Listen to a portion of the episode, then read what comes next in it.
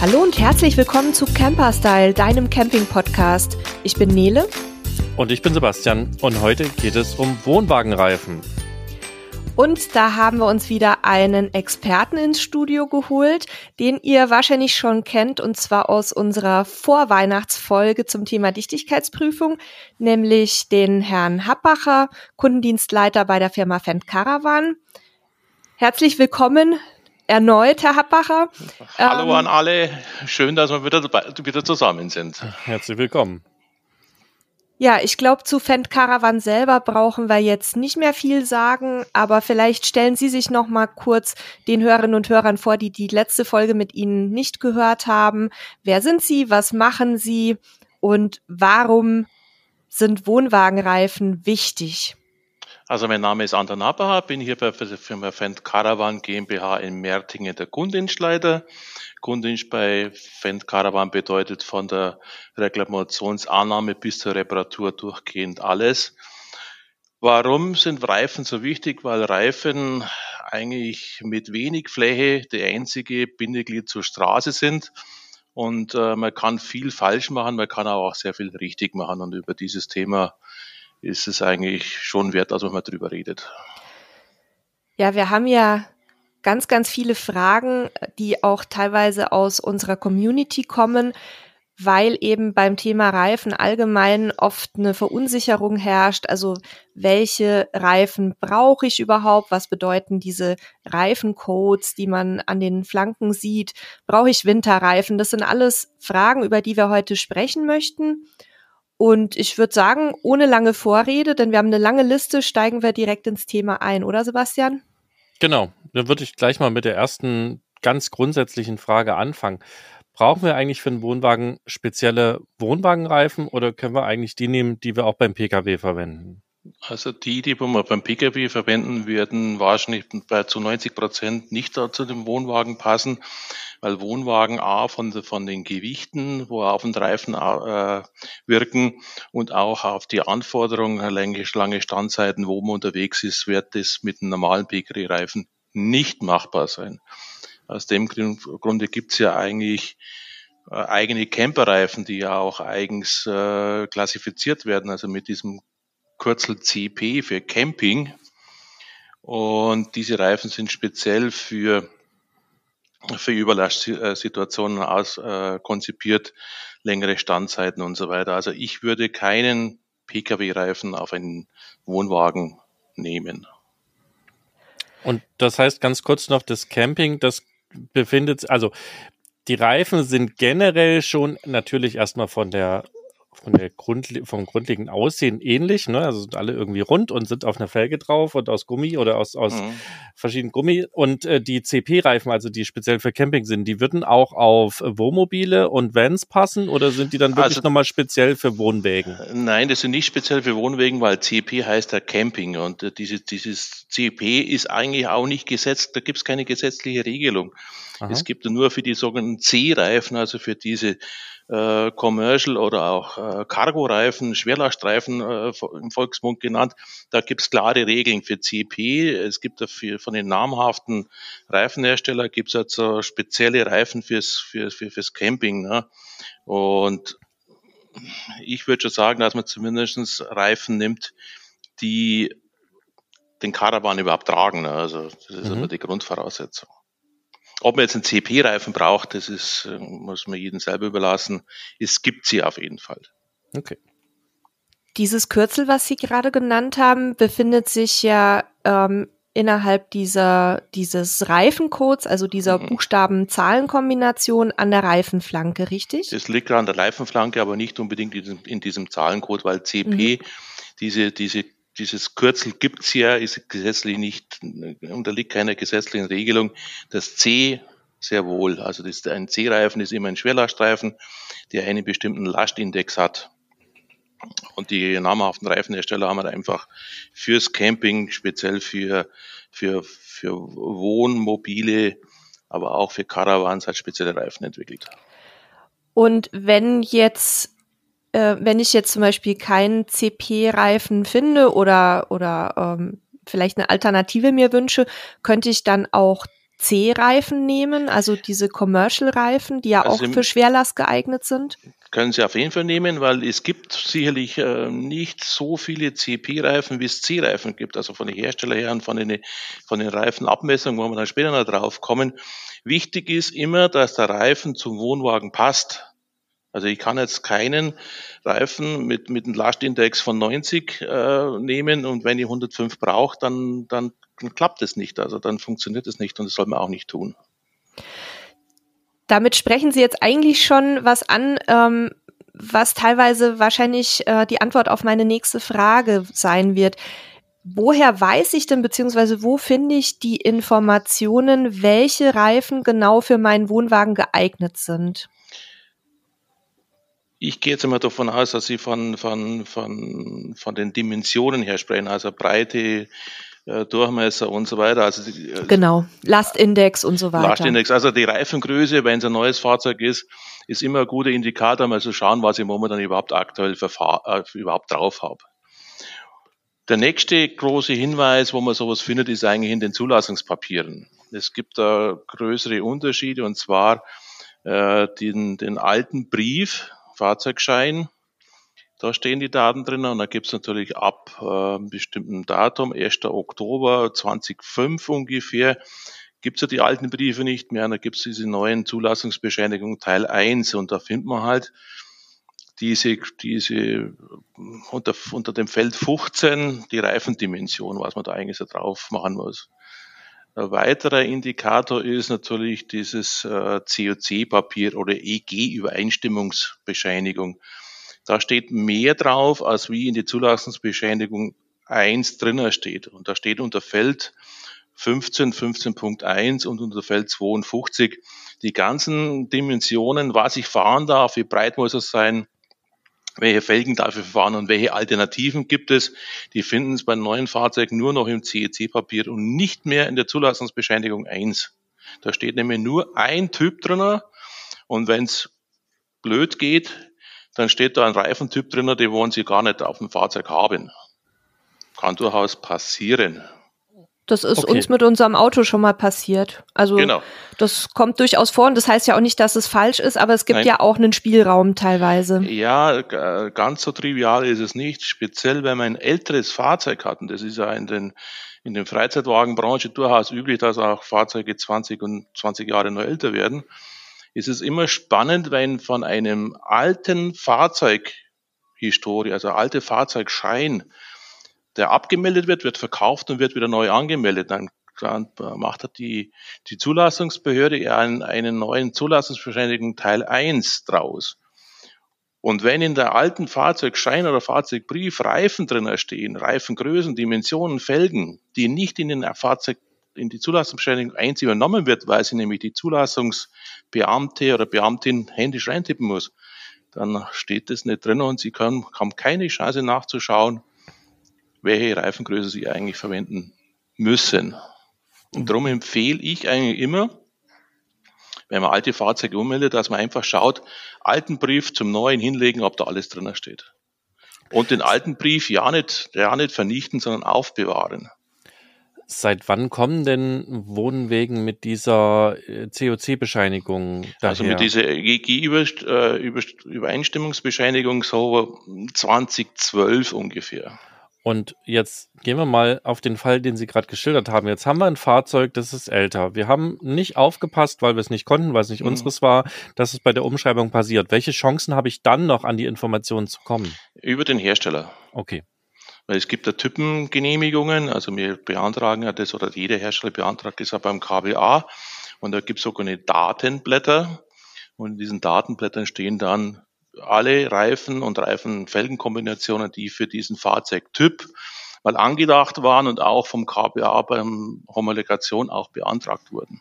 Für alle, die nicht wissen, was das KBA ist, das ist die Abkürzung für das Kraftfahrtbundesamt. Bundesamt, ja, in Flensburg oben. Ganz okay. wichtiger Hinweis, ja. Also wie genau, gesagt, also, man, sollte, man sollte immer aufpassen, wenn man ein Fahrzeug, ein älteres Fahrzeug übernimmt, dass die Dokumentation passt. Also sprich, alter Brief zur neuen Zulassungsbescheinigung, einfach, dass die Daten passen. Und was die meisten, also das ist also ein bisschen Erfahrung aus meinem, aus meinem Job hier bei als Kundenschleiter, viele wissen gar nicht, dass sie dieses CAC-Papier, die EEG-Übereinstimmungsbescheinigung eigentlich brauchen, dass es eigentlich äh, Bestandteil der Fahrzeugpapiere ist. Die kaufen sich ein Fahrzeug, ist nicht dabei und, der, und, der, und das CAC-Papier darf nur ein einziges Mal ausgestellt werden. Ja, das ist das Problem von allen, die vor 2020 einen Führerschein gemacht haben. Die haben das meistens nicht mitbekommen. Also mir so geht es auch so. Ich habe es durch Zufall nur mal beim Kauf eines gebrauchten Fahrzeugs vom Verkäufer mitgeteilt bekommen, dass das jetzt Pflicht wäre und habe mich dann ein bisschen schlau gemacht. Sonst wüsste ich das genau. bis heute auch nicht. Also wie gesagt, Sie haben drei, man hat grundsätzlich drei Möglichkeiten. Auch einmal zu schauen, was ist auf dem Fahrzeug drauf, was steht in den Fahrzeugbrief oder Zulassungsbescheinigung 1, 2 oder in dem alten Brief ein Schein drin. Und äh, bei den neueren Fahrzeugen kann man natürlich im CAC nachschauen. Da steht und das eigentlich sauber beschrieben drin. Wir haben jetzt ja schon ein paar Mal äh, so ein bisschen gefachsimpelt über Load Index, über CCP, über den Reifencode. Ich würde da gerne jetzt noch mal einen kleinen Schritt zurückgehen, weil sich ja noch nicht jeder unserer Hörerinnen und Hörer mit diesem Thema näher beschäftigt hat. Ähm, können wir einmal gemeinsam die ganzen Punkte aufarbeiten, die eben am Reifen vermerkt sind. Also was bedeuten diese Buchstaben-Zahlen-Kombinationen und welche Daten stecken dahinter? Genau, da gehen wir gleich mal her, weil die meisten haben ja irgendwie 195 oder 205er dann Schrägstrich, dann eine Zahl. Also die erste Zahl ist meistens dreistellig, das ist die Reifenbreite in Millimeter. Einfach so breit ist der Reifen von, link, von der linken Seite bis zur rechten Seite angegeben in Millimeter dann der Querstrich und der Zahl meistens 55, 50, 45. Da gibt es die Unterschiede bis auf bis 70.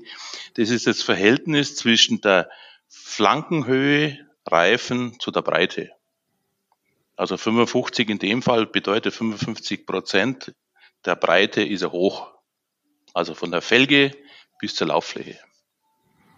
Und dann gibt die nächste Zahl, da kommt meistens ein Buchstabe. Bei uns hier in Europa ein R für Radialreifen, also die meisten, 95 Prozent steht da immer eher dran.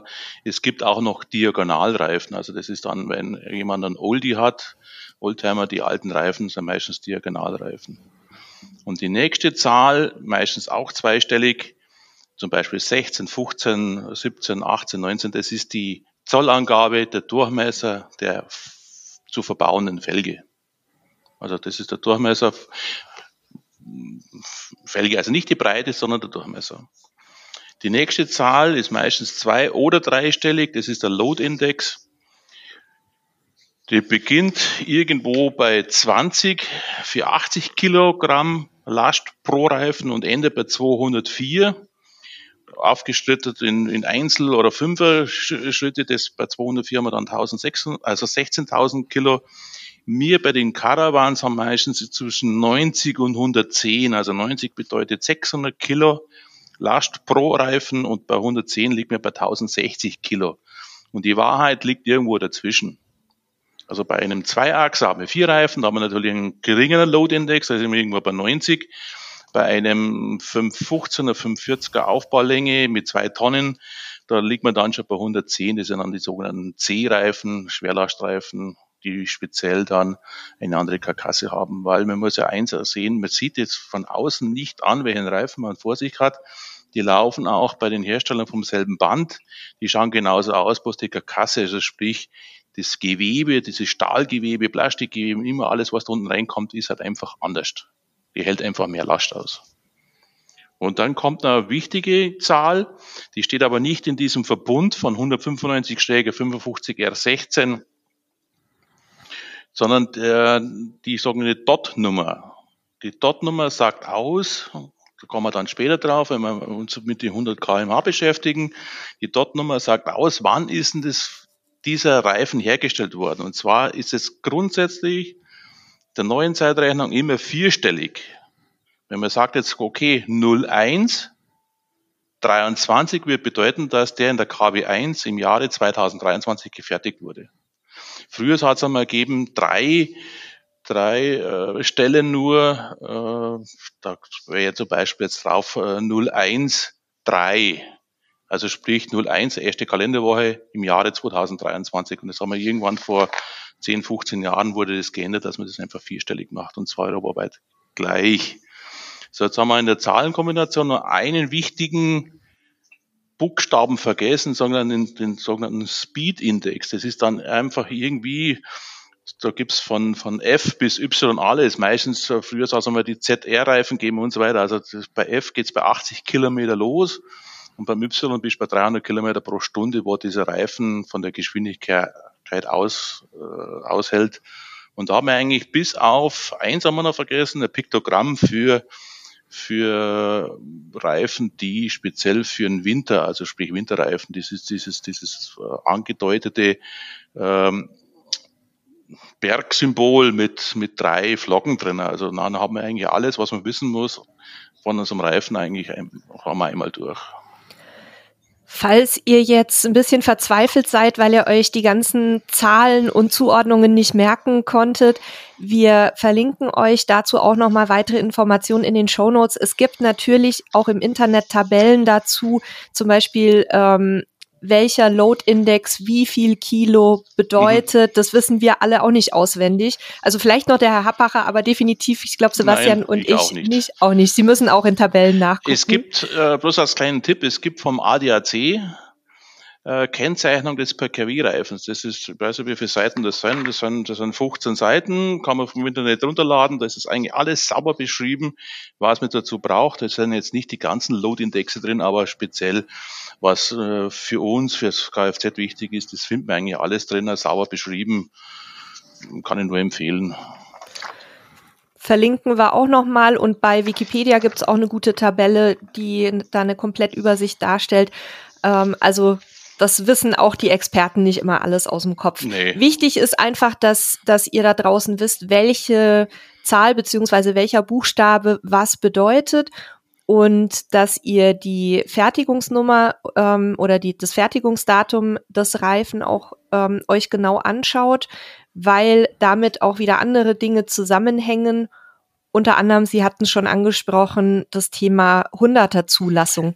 Die DOT, die DOT, Entschuldigung, dass ich unterbricht, die DOT hat natürlich andere, andere Bedeutung auch noch, weil in der Reifenbranche gilt ein Reifen drei Jahre lang als Neureifen. Und wenn man sich so auf in, in, in, also mit, mit der 100 kmh Regelung sieht, dann kannst du nur, nur drei Jahre 100 kmh fahren, obwohl du schon einen nagelneuen Reifen drauf hast. Darum sollte man eigentlich nach der Breite, Durchmesser, welche Zoll und so weiter. Und äh, der wichtigste Index ist eigentlich der Load-Index. Also sprich, was hält der Reifen aus? Ist die Dot-Nummer für 100 kmh das zweitwichtigste Kriterium, dass ich einen richtigen Reifen kaufe.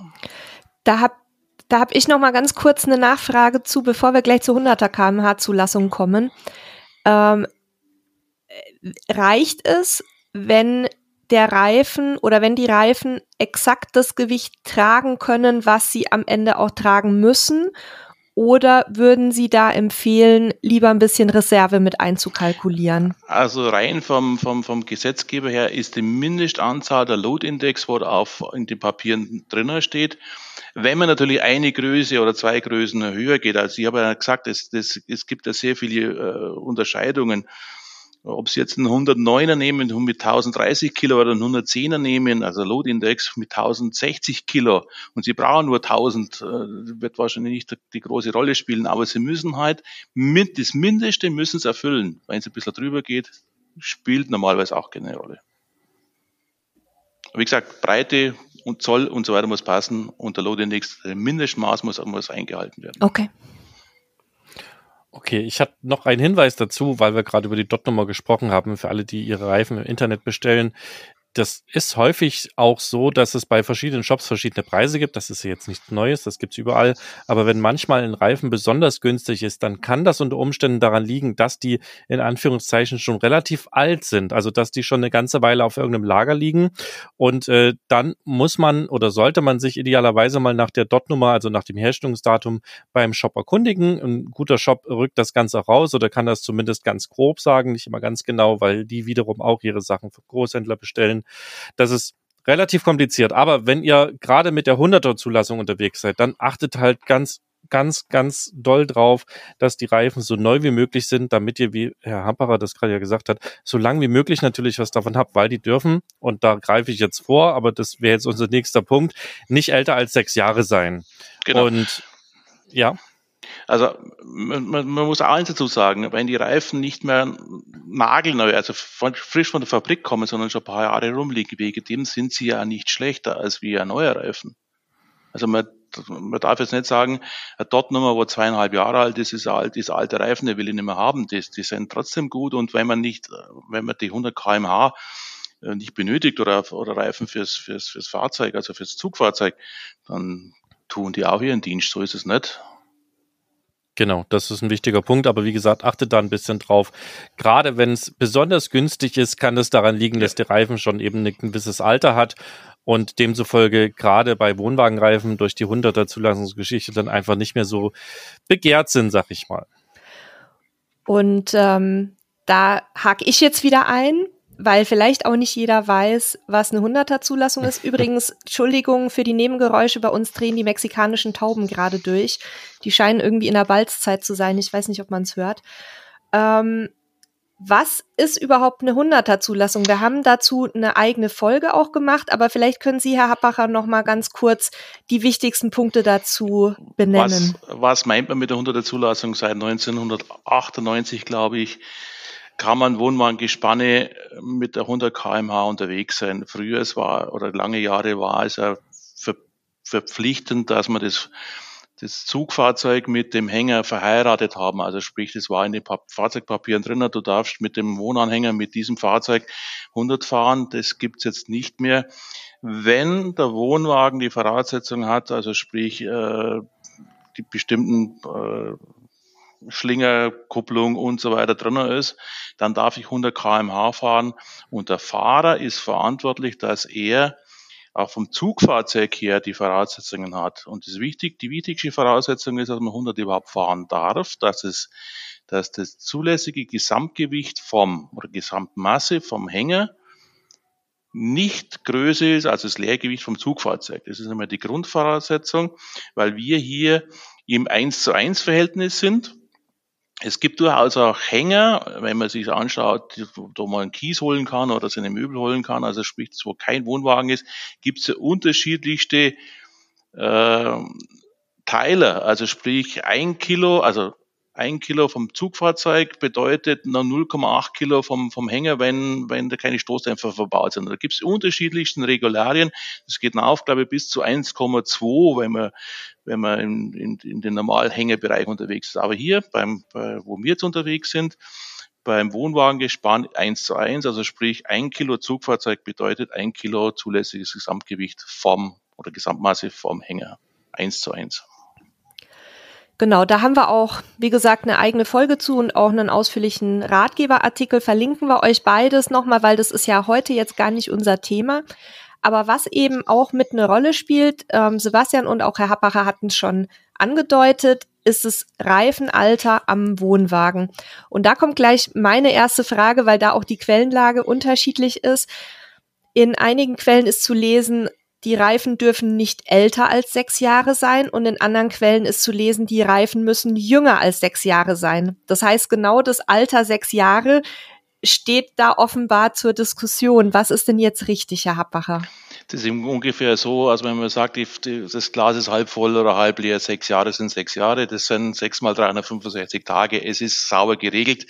Also die Reifen müssen einfach, die dürfen nicht älter wie, wie sechs Jahre sein. Also sprich, wir die Diskussion haben wir jetzt nur über einen Tag. Also sprich, äh, jünger oder nee, älter?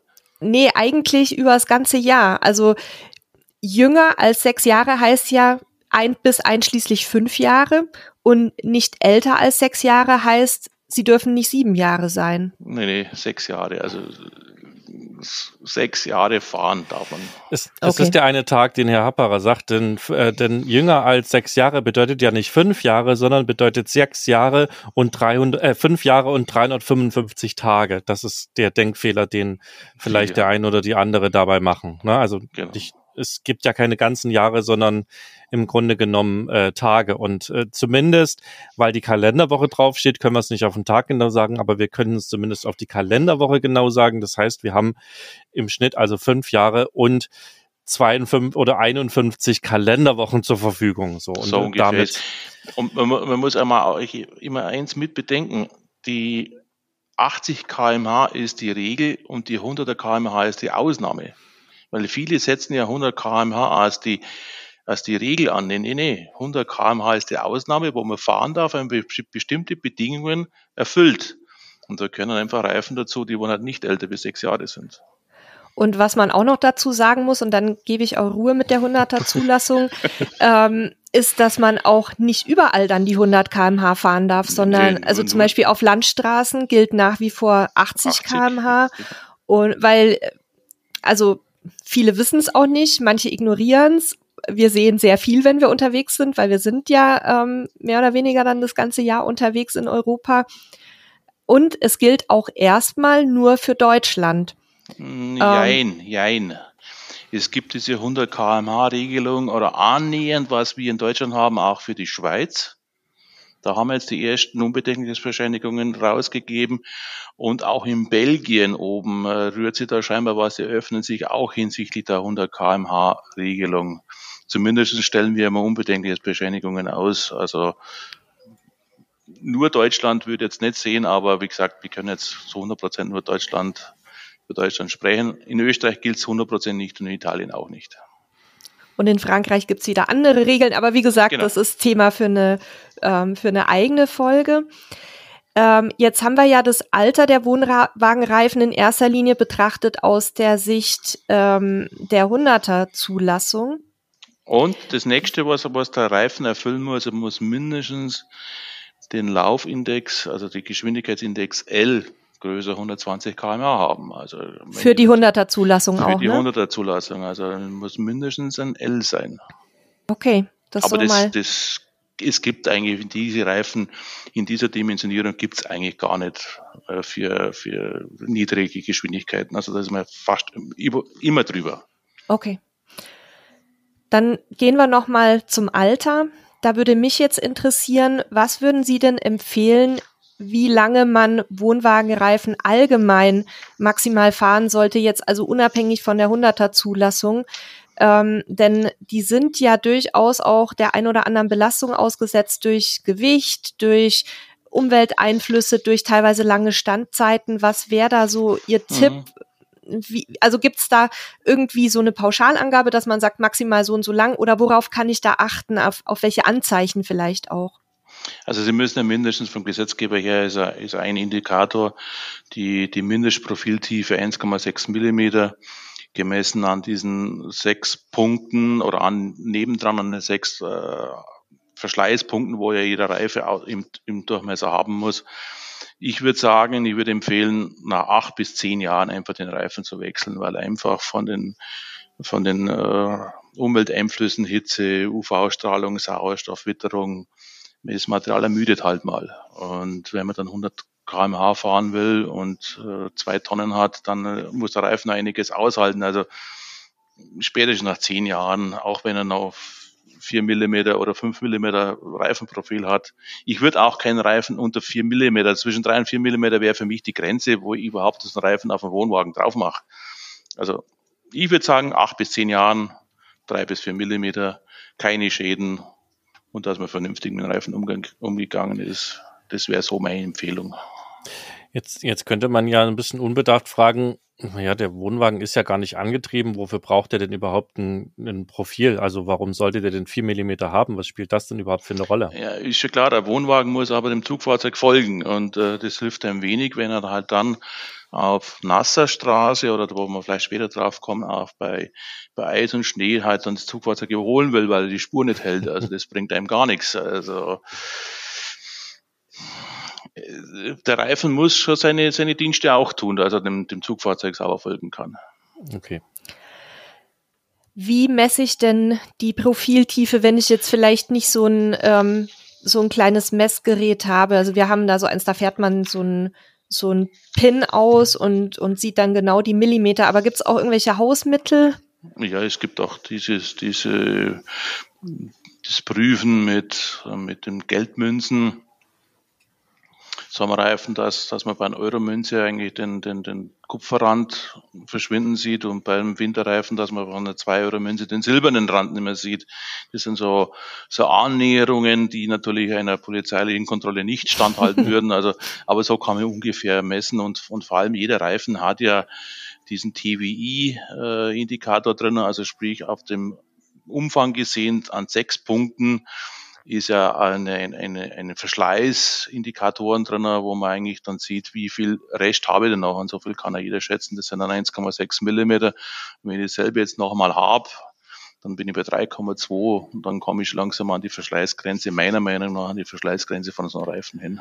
Vielleicht auch hier nochmal zur Erklärung, ähm, für alle, die sich so einen Reifen noch nie nah angeguckt haben, wenn ihr auf die Lauffläche guckt und da ein bisschen umherschaut, dann, wird, dann hat er ein Profil, also der hat so Längsrillen auf jeden Fall und in den Längsrillen sind an verschiedenen Stellen so kleine äh, Nuppel oder Hubbel mhm. angebracht. Die sind genau. also etwas höher als der Rest in diesem in dieser Rille und das sind diese Verschleißanzeigen. Das heißt, die haben eine Höhe von 1,6 Millimetern. Das heißt, wenn das Profil daneben genauso hoch ist, dann ist es höchste Zeit zu wechseln. Dann seid ihr quasi im gesetzlichen Minimum und alles, was drüber ist, da muss man dann natürlich, wie es Herr Parra gerade gesagt hat, ein bisschen schätzen, wie viel bin ich drüber.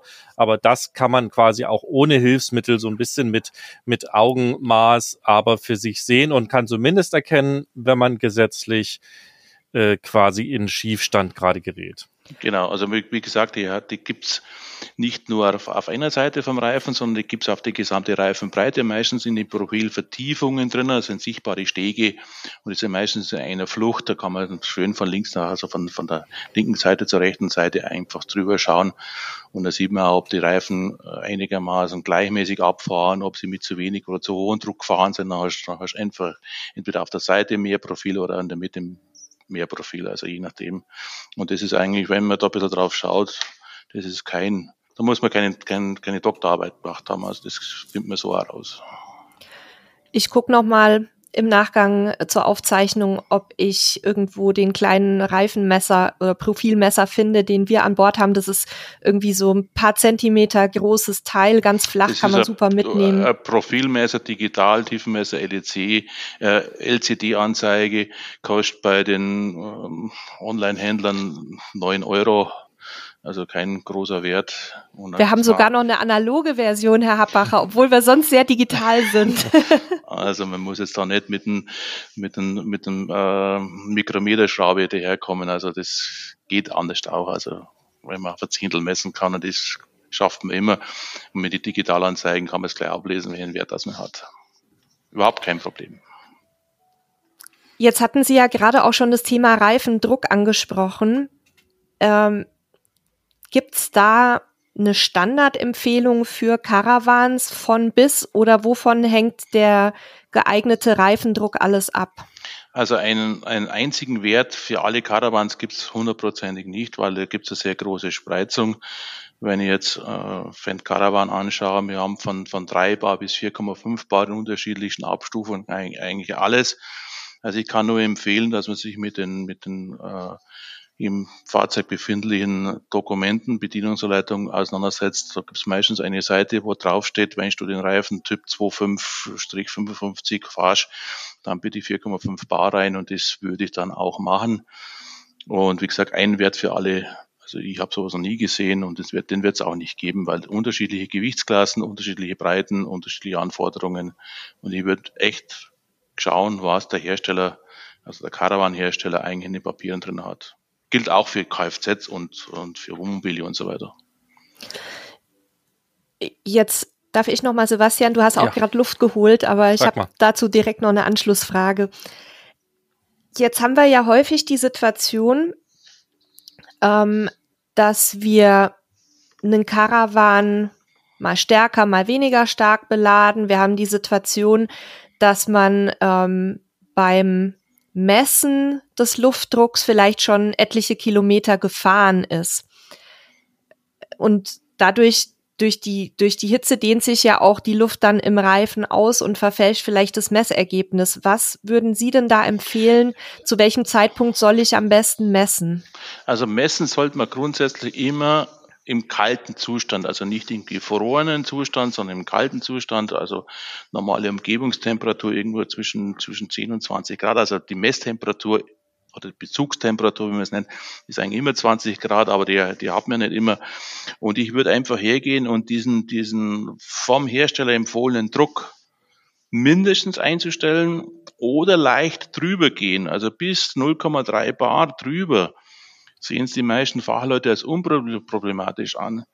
Was natürlich in, dem, in der anderen Richtung, also sprich, wenn ich weniger rein tue, 0,3 Bar, dann habe ich mehr Nachteile hinsichtlich Spritverbrauch, Verschleiß und so weiter. Aber was Sie angesprochen haben, ist der, ist der Wagen, also sprich der, der Reifen warm. Kann man eigentlich als Faustregel sagen, ein, Reif, ein warmer Reifen hat 0,2 bis 0,3 Bar mehr Druck, als wenn er kalt wäre. Also wenn ich jetzt 4,5 Bar brauche und an der Tankstelle oder immer, wo ich halt den Druck nachschaue, und da kommen 4,7 Bar raus oder 4,6 Bar, dann würde ich sagen, Haken dahinter, alles in Ordnung. Kommen 4,0 raus oder 4,1, würde ich sagen, okay, tu mal 0,5 oder mindestens 0,4 dazu.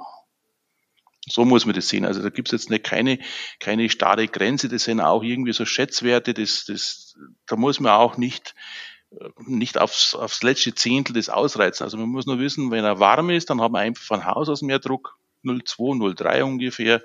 Und das muss man einfach in die Überlegung mit einfließen lassen, dann kommt man auch auf den richtigen Reifenfülldruck. Okay, ja, und am Ende des Tages, wenn man sich unsicher ist, dann äh, guckt man halt, dass das grob passt, fährt ein bisschen, lässt ihn dann abkühlen, wenn man da ist und mhm. versucht dann nochmal eine Messung also ich würde sowieso sagen, dass man alle vier Wochen mal schaut, ob man überhaupt einen richtigen Reifenfülldruck hat. Spätestens alle drei Monate und immer vor einer großen Fahrt grundsätzlich mal nachschauen. Auch wenn man aus dem Winterlager holt, dann sollte man sich schon die Reifen anschauen und dann einen richtigen Fülldruck äh, überhaupt reingeben in die Reifen, weil das äh, der Reifenfülldruck hat schon großen Einfluss auf Nachlaufverhalten, auf Verschleiß, Spritverbrauch und so weiter. Gilt das, was Sie gerade gesagt hatten, für den warmen Reifen? Also wenn ich dann, wenn ich damit schon gefahren bin, dann auch im Sommer, wenn wir eine deutlich höhere Temperatur haben als die 20 Grad? Also ich glaube nicht. Also wenn man jetzt äh, die Bezugstemperatur von 20 Grad annimmt und hat dann draußen 35 Grad, ob das einen signifikanten Unterschied im, im, im Reifendruck macht, wenn man meint, dass man halt dann 4,6 Bar hat anstatt 4,5 Bar ob das Wichtig ist eigentlich immer, dass man mindestens den vom Hersteller empfohlenen Druck hat oder leicht drüber ist. Ja, nie drunter. Oder nicht signifikant drunter ist. Mhm. Das, das ist, hat viel mehr Auswirkungen, wenn man zu wenig hat, als wenn man leicht drüber ist. Okay. Und wichtiger Punkt, wie pflege ich meine Reifen am besten? Also das heißt, was ich zum Beispiel häufig sehe, dass wenn Leute im Sommerurlaub sind, wo die Sonne viel scheint, dass sie dann anfangen, so eine Reifenabdeckung drauf zu basteln. Ähm, macht das Sinn? Ist das, ist das Quatsch? Ist das nur sinnvoll, wenn ich lange irgendwo stehe oder direkte Sonneneinstrahlung habe? Und wie pflege ich idealerweise meinen Reifen? Also wenn ich, wenn jetzt, wenn ich jetzt 14 Tage nach Italien oder Kroatien fahre, dann sehe ich dann jetzt noch nicht einen großen Handlungsbedarf, mir die Reifen abzudecken. Wenn ich natürlich als Dauerstellplatz irgendwo in Italien stehe, dann würde ich mir schon überlegen, ob ich nicht mit so Abdeckschürzen die Reifen gegen die Sonneneinstrahlung, also UV-Einstrahlung schütze weil jede UV-Einstrahlung bedeutet auch, dass der, dass der Kunststoff, wo der die, die, die Sonne drauf scheint, der, der, macht, der wird einfach spröde. Also das macht so Sinn. Also 14 Tage würde ich sagen, braucht man sich keine großen Gedanken machen. Man soll halt schauen, dass man mit dem richtigen Druck fährt, dass man Profiltiefe hat, dass man keine, keine Fremdkörper in den Laufflächen drin hat, also Steine, Schrauben oder schon irgendwas, das tut auch nicht gut. Aber ansonsten muss ein Reifen nicht groß pflegen. Wichtig ist, dass der Druck passt. Und dass er nicht beschädigt ist natürlich. Wie halten Sie es denn beim Thema Überwinterung? Also Situation, der Karawan steht recht lange, mehrere Monate. Da gibt's ja immer wieder die Diskussion, ähm, wie entlaste ich die Reifen? Und ich hatte darüber mich auch mal mit der Firma Alco äh, unterhalten, die eben nicht für Reifen, sondern für fürs ähm, Fahrgestell zuständig sind. Und die sagten mir, den Reifen ja entlasten, sehr gerne, aber nicht komplett aus der Achse heben, ähm, also nicht das Fahrgestell so hochdrehen, dass der Reifen quasi in der hm. Luft hängt, Nein. weil das halt dann das Fahrgestell auf Dauer auch unter Umständen schädigen kann. Jetzt sprechen wir aber ja über die Reifen. Was würden Sie denn empfehlen? Wie kann ich da gegen Standplatten und diverse äh, Schäden vorgehen? Auf jeden Fall den Reifendruck erhöhen. Also sprich mindestens 0,3 bis 0,5 Bar mehr reintun dann entlasten. Es gibt auch diese, diese Segmente, wo man dort in, in, in, unter den Reifen reintun kann, dass man die, die, die Shelf, also die, die Auflagefläche vom Reifen vergrößert. Das sind lauter so Maßnahmen, die man machen kann. Ich würde empfehlen, dass man zumindest mehr Druck reingibt. Wenn man es machen will, die Achse entlasten, also sprich nicht ganz, sondern nur teilweise. Und dann müsste man eigentlich gut über den Winter kommen die Reifen, speziell diese, diese, diese C-Reifen sind ja für, für diese Lasten ausgelegt und man, man steht ja nicht jahrelang, sondern für ein paar Monate. Das bringt uns jetzt zum Winter. Wenn ich jetzt im Winter das Fahrzeug nicht einwintere, wie von Nele gerade äh, beschrieben, sondern wenn ich damit fahren möchte, ist es dann sinnvoll, auch spezielle Winterreifen auf dem Wohnwagen zu haben? Das ist natürlich jetzt ein ganz äh, heikles Thema. Da kann man natürlich in die, in, äh, in das, in die Gegend, wo man sagt, okay, was habe ich für Vorlieben? Wo fahre ich überhaupt hin? Was sind meine, welche Sicherheitsdenken habe ich überhaupt? Man muss ja mal grundsätzlich überlegen, fahre ich überhaupt im Winter und wo fahre ich im Winter hin? Wenn natürlich ich nur irgendwo hinfahre, wo ich nie in Schnee sehe, brauche ich keine Winterreifen nicht. Äh, es gibt auch keine Winterreifenpflicht, aber man muss halt das Fahrzeug speziell Pkw situativ auslegen, also sprich angepasste Ausrüstung für Eis und Schnee haben. Und der Winterreifen läuft halt auch im Schnee, im Eis halt vernünftig hinter dem Zugfahrzeug hinterher. Dafür gibt's ja Winterreifen, also umsonst sind sie nicht. Wenn man viel in, in den Bergen unterwegs ist, also nicht nur in den Bergen, aber speziell, wo es viel Schnee gibt, dann macht es durchaus Sinn, dass man mit Winterreifen unterwegs ist. Wenn man irgendwo im, im flachen Land ist und zwischendurch einmal eine Flocke, Schneeflocke sieht, würde jetzt keine Winterreifen empfehlen.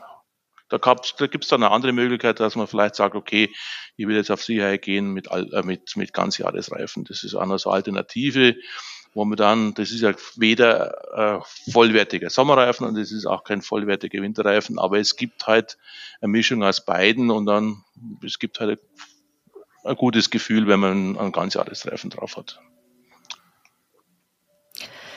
Ja, das ist tatsächlich eine Diskussion, die wir immer wieder auch in unseren Camping- und Wohnmobilgruppen beobachten und auch teilweise auch mitführen. Ähm, ich denke, das, was Sie gesagt haben, ist im Grunde auch ein guter Leitfaden. Also wir selber, ähm, wir haben uns entschieden, weil wir ja, wir sind ja nie im Winter großartig in Deutschland oder im angrenzenden Ausland unterwegs. Für uns reichen die Sommerreifen. Aber wir hatten auch schon Situationen, wo wir uns dann halt für Allwetterreifen entschieden haben. Und das hat eigentlich ganz gut funktioniert, aber man muss sich halt immer drüber im Klaren sein, dass die nicht die gleichen Eigenschaften ausweisen wie ein spezieller Sommer- oder ein spezieller mhm. Winterreifen. Und entsprechend auch das Fahrverhalten genauso beim Pkw ein bisschen anpassen. Es gibt ja auch genug Leute, die beim Pkw mit Allwetterreifen oder Ganzjahresreifen unterwegs sind, waren wir auch bei unserem Vorgängerfahrzeug. Und da muss man halt dann so ein bisschen Auge drauf haben, dass sich der Reifen dann bei Schnee und Regen ein bisschen anders verhält als die, als die Spezialreifen. Mhm.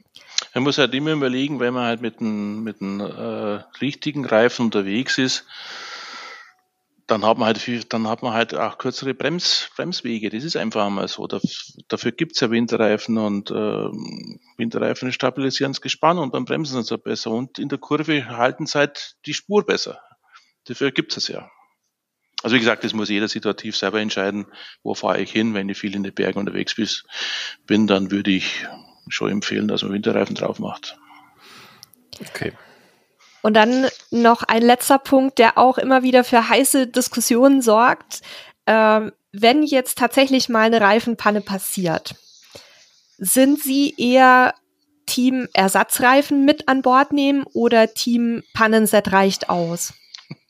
Das ist im Endeffekt die gleiche Glaubensfrage, Winterreifen, Sommerreifen, Allwetterreifen. äh, ich war in meinem beruflichen Leben sehr viel unterwegs und habe eigentlich nie gewusst, was im Kofferraum drin ist. Ist es, ist es da ein Ersatzrad drin, ein Notrad oder ein, ein Pannenset? Ich habe es auch nie gebraucht. Ich bin 60, 70.000 Kilometer im Jahr gefahren und habe eigentlich über 20, 30 Jahre nie eine Panne gehabt. Wenn man es von der, von der Zahlenlage her sieht, alle 150.000 Kilometer ungefähr kommt es zum Reifenschaden. Also wie gesagt, was, was, was ist riskanter? Die Panne oder die Behebung der Panne am, auf der Autobahn? Weil Sie müssen sich eins überlegen, wenn, wenn der Reifen fliegt oder dann müssen sie ja den Reifen wechseln und das ist auch nicht ganz so einfach. Und vor allem auf der Autobahn, wo man halt einen 2,50 Meter Standstreifen hat und das Gespann schon 250 breit ist, ja. da fahren sie da halt äh, schon sauber über Füße drüber, wenn du einen Reifen wechseln willst, wenn er auf der falschen Seite ist. Ne? Also es gibt Befürworter für, für Ersatzreifen, aber da muss, man, da muss man sich natürlich über mehrere Dinge unterhalten, weil Ersatzreifen ist natürlich eine ungeliebte Ladung die wo zwar im Pannenfall für, für weniger Stress sorgt, aber ich brauche den Platz, ich brauche das Gewicht und das muss man wissen. Und äh, Ersatzräder sind eigentlich bei allen Wohnwagenherstellern eigentlich keine, keine Serienerstattung mehr. Ich weiß, wir müssen es bei Ihnen auch mal extra dazu bestellen, so wenn wir unsere Wohnwagen konfigurieren. Ja. Es gibt natürlich Alternativen. Man kann jetzt nicht, man muss ja nicht unbedingt den, den Ersatzreifen in den Gaskasten vorne reintun, wie es bei uns so üblich ist. Man kann es auch unterflurmäßig, also sprich unter dem Boden machen. Aber da muss man auch wieder aufpassen, weil nicht jedes Chassis, nicht jeder Grundriss für so eine Unterflur-Situation geeignet ist. Und dann muss mir auch noch eins bedenken, da braucht man aber irgendwas, dass man den Wohnwagen überhaupt auf die Höhe bringt, dass man den Reifen überhaupt wechseln kann. Und da kann man das vom, vom Zugfahrzeug, das Equipment, nicht unbedingt brauchen für einen Wohnwagen. Also das muss ja. man auch mit bedenken. Also Reifen alleine ist schön, aber man muss noch wechseln können. Also da geht schon los, dass der, der Radmutternschlüssel schon vom Auto gar nicht passt. Ein Wagenheber. Der Wagenheber und so weiter. Und dann, wie gesagt, wie kommt der Ersatz, wie kommt das Ersatzrad im Pannenfall auf den Karawan, auf die Karawanachse? Das ist auch nicht ganz so einfach. Also da ist natürlich ganz wichtig der Sicherheitsaspekt, den Sie gerade erwähnt haben, dass man jetzt nicht sich unbedingt auf dem Standstreifen dann äh, unter den Wohnwagen legt und selber den Reifen wechselt. Das das ist ein ganz entscheidender Punkt, aber es kann ja auch mal eine Reifenpanne geben außerhalb der Autobahn, wo genau. man durchaus gut selber wechseln kann. Und vielleicht ganz kurz unsere, unsere eigene Lösung. Ähm, wir haben das Glück, dass unser Zugfahrzeug annähernd die gleiche Reifengröße hat wie der Wohnwagen. Zumindest bisher hatte. Beim neuen Wohnwagen weiß ich es noch nicht genau, müssen wir gucken. Und wir haben es halt so gelöst, dass wir gesagt haben, wir nehmen ein Ersatzrad mit für beide Fahrzeuge, weil es geht ja nicht darum, dass man dann eine Reise komplett mit dem Ersatzrad fortsetzt, sondern man muss halt im Zweifel bis zur nächsten Werkstatt irgendwie kommen. Aber, Sie, aber Sie, sind schon sicher, dass der, dass der, Lochkreis, die Anzahl der, der Bohrungen, die Einpresstiefe und so weiter, alles, alles passt. Also ja, das haben wir gecheckt tatsächlich. Also mhm. beim, beim alten Zugfahrzeug ging's, beim neuen weiß ich's nicht. Da müssten wir jetzt nochmal neu gucken, wenn dann auch der äh, nächste Wohnwagen bei uns vor der Tür steht. Aber da hat's da hat's tatsächlich funktioniert. Ähm, ist halt dann auch so eine Glückssache. Genau. Aber es gibt eine Alternative und zwar das Pannenset. Äh, Pannenset bedeutet ja, dass man einfach äh, eine Flüssigkeit in den Wagen reinbringt, die dann den, den das Loch oder die Beschädigung verschließt und mit dem Kompressor, die wo man mit Zigaretten anzündet, äh, mit, mit, mit Spannung versorgt, dann einfach das Rad wieder aufpumpt. Funktioniert aber auch nur, wenn natürlich die, der Reifenschaden nicht besonders groß ist. Also ein Loch, eine Schraube, äh, Nagel, das geht alles noch, aber wenn natürlich mal der Reifen aufgeschlitzt ist und, und, und, und ein Zentimeter oder zwei Zentimeter aufklafft, dann funktioniert es auch nicht mehr. Aber wie gesagt, das ist eine Glaubensfrage. Äh, ich fahre seit 30 Jahren ohne Ersatzrad, habe eigentlich nie was gebraucht. die letzte Panne, wo ich jetzt gehabt habe, war ich froh, dass ich dieses Pannenset dabei gehabt habe. Hat genügt, weil der Reifen nicht zu stark geschädigt war. Aber das muss, glaube ich, jeder selber entscheiden, wie, wie er damit umgehen will. Ansonsten hier auch noch der Hinweis, da haben wir mit unserem Kumpel Heinz auch schon mal eine Folge gehabt, da haben wir auch über das Thema Reifenpanne gesprochen und da hat er neben den Pannensets mit der Flüssigkeit auch die mit diesen Vulkanisierungsstreifen vorgestellt, die man dann quasi in das Loch äh, mhm. quasi rein keine Ahnung, wie das Fachwort dafür ist. Äh, lange Rede, kurzer Sinn. Es gibt also auch die Alternative mit so Vulkanisierungsstreifen, so Flicksets. Äh, das, das ist da sicherlich auch eine Option. Beides funktioniert halt nur bis zu einer bestimmten sozusagen Lochgröße im Reifen. Irgendwann und geht's nicht muss, mehr. Ja. Und man muss auch eins bedenken: Man kann mit, mit, mit so reparierten oder geflickten Reifen auch nicht lange fahren und auch nicht schnell fahren. Das muss man alles mitbedenken. Also ich würde jetzt doch nicht von, von, von Süditalien nach Hause fahren mit so einem Reifen, das wird er nicht, wird er nicht schaffen und schnell unterwegs sein kannst auch nicht. Und was natürlich auch ist, der Gesetzgeber schreibt natürlich nicht vor, wie man, äh, dass man eine Pannenhilfe an Bord haben muss. Also sprich, da ist man komplett offen und frei seiner Entscheidung. Ja, bevorzugen wir, also dass man das einfach dabei hat. Ich wäre heutzutage auch nicht mehr Team Ersatzreifen, wenn ich ehrlich bin. diese Flicksets reichen und im Zweifel hat man auch noch einen Automobilclub. Mag genau. im Fall der Fälle nervig sein und wenn man den einen Fall unter 1000 hat, wo eben der Reifen geplatzt ist oder ähnliches, ja, dann ist es blöd, aber auch das gehört dann vielleicht dazu. Ähm, aber gerade die Gewichtsersparnis und die Platzersparnis würde ich tatsächlich heute immer nutzen. Aber das kann jeder für sich entscheiden, wie er das für genau. richtig hält. Man, man kann es vielleicht einmal so äh, mal überlegen, sich einfach mal Gedanken machen, wann habe ich das letzte Mal bei mir unter die Kofferraumabdeckung reingeschaut, was überhaupt drin ist. ob, er, ob er Ersatzreifen, ein Notrad oder ein Pannenset. Und wenn ich das nicht mal beantworten kann, dann, ja. dann tut man sich auch schwer. Ne?